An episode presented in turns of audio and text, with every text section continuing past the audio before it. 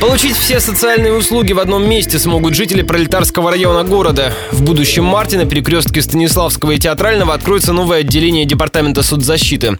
Сейчас районные представительства службы расположены по разным адресам. Соцработников объединят под крышей модульного здания площадью 750 квадратных метров, рассказала зам сити-менеджера Елена Кожухова. Строительство будет завершено 24 декабря. В новом, в 2017 году будут с начала года произведены благоустроительные работы и где-то ориентировочно с 1 марта это учреждение начнет принимать посетителей Пролетарского района. Здание полностью со строительством, с оборудованием всех коммуникаций обойдется 51 миллион. Модульные здания стали появляться на улицах Ростова с прошлого года. Это быстровозводимые строения из блок-контейнеров высотой не более трех этажей.